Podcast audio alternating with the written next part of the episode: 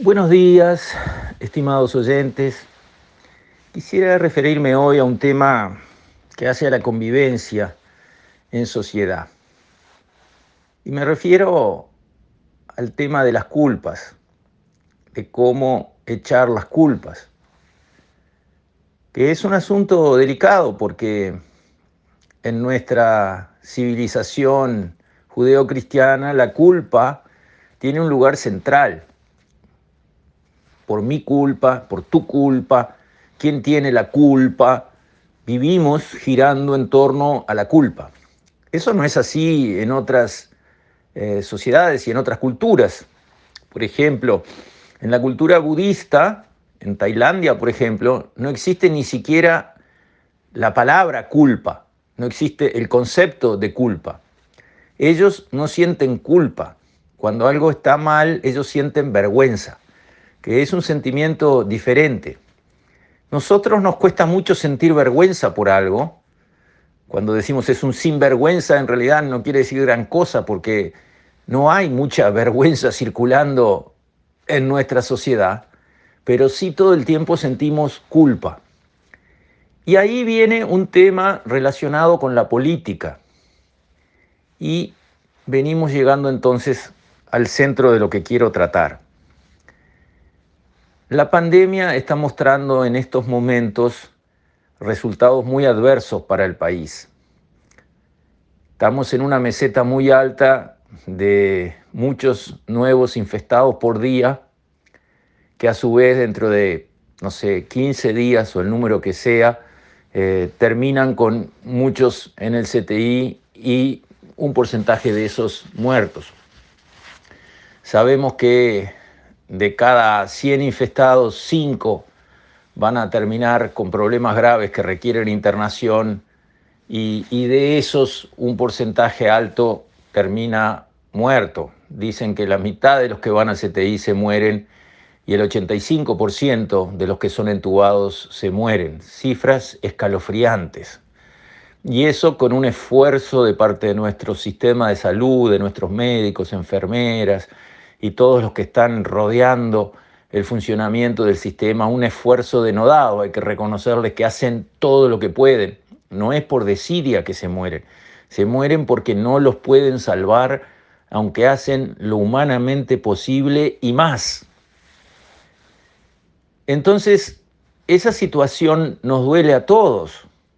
60 muertos por día, 70 muertos por día, 1.600 muertos durante el mes de abril solo es algo horrible para una sociedad. Cada uno de esos muertos es una historia, es una familia, este, es un duelo, además una mala muerte, morir de COVID es morir ahogado, después de penurias, en soledad, una muerte maldita, no una buena muerte, en absoluto, lo contrario de una buena muerte.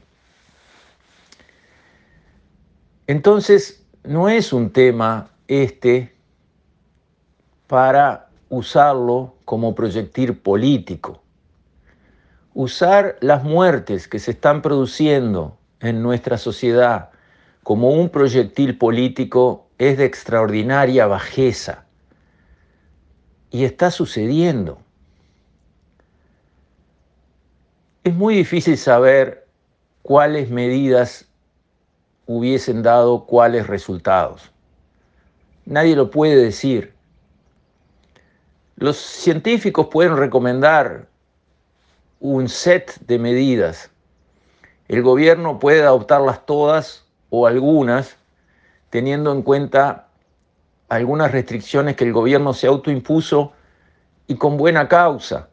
El gobierno ha dicho, no quiero la cuarentena obligatoria, no quiero el toque de queda, no quiero penalizar, o sea, poner preso y una multa a la persona que sale caminando a la calle.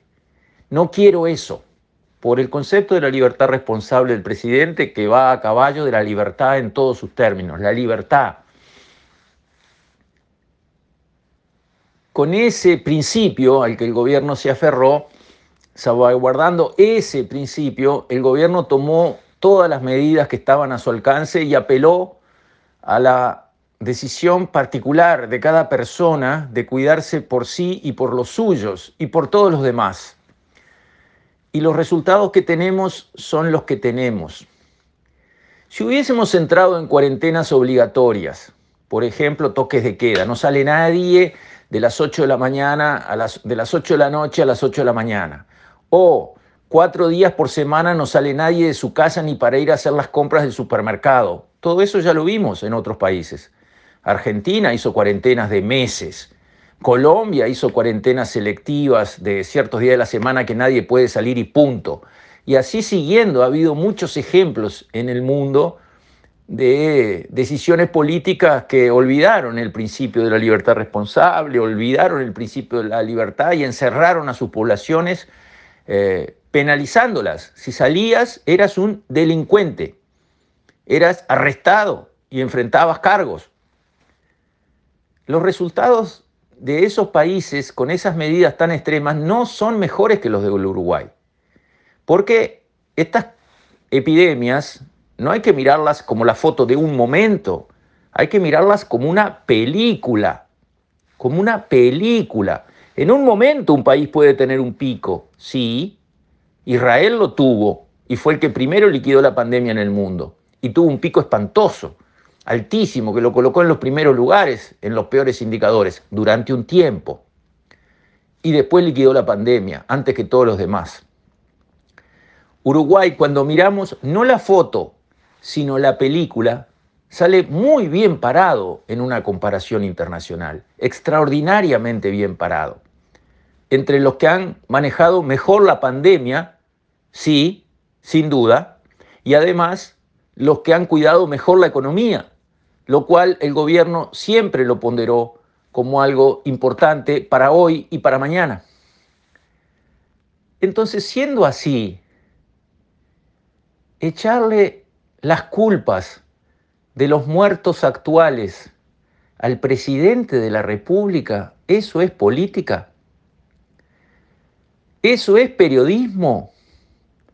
Y lo digo porque cuando fui a comprar el diario, veo la tapa de una revista que mostraba la imagen de la muerte con su capa, sus manos y pies huesudas, arriba de una tabla de surf, y allí al costado de la capucha de la muerte aparecía la cara del presidente de la República, Luis Lacalle Pou.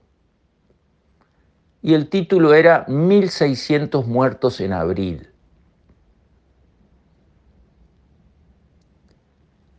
la culpa de los muertos al presidente de la República. ¿Eso es periodismo del bueno? ¿Eso es política de la buena, del aceptable? Por supuesto con sus diferencias ideológicas que son válidas. Por supuesto con sus confrontaciones políticas en base a objetivos, a herramientas. Claro que sí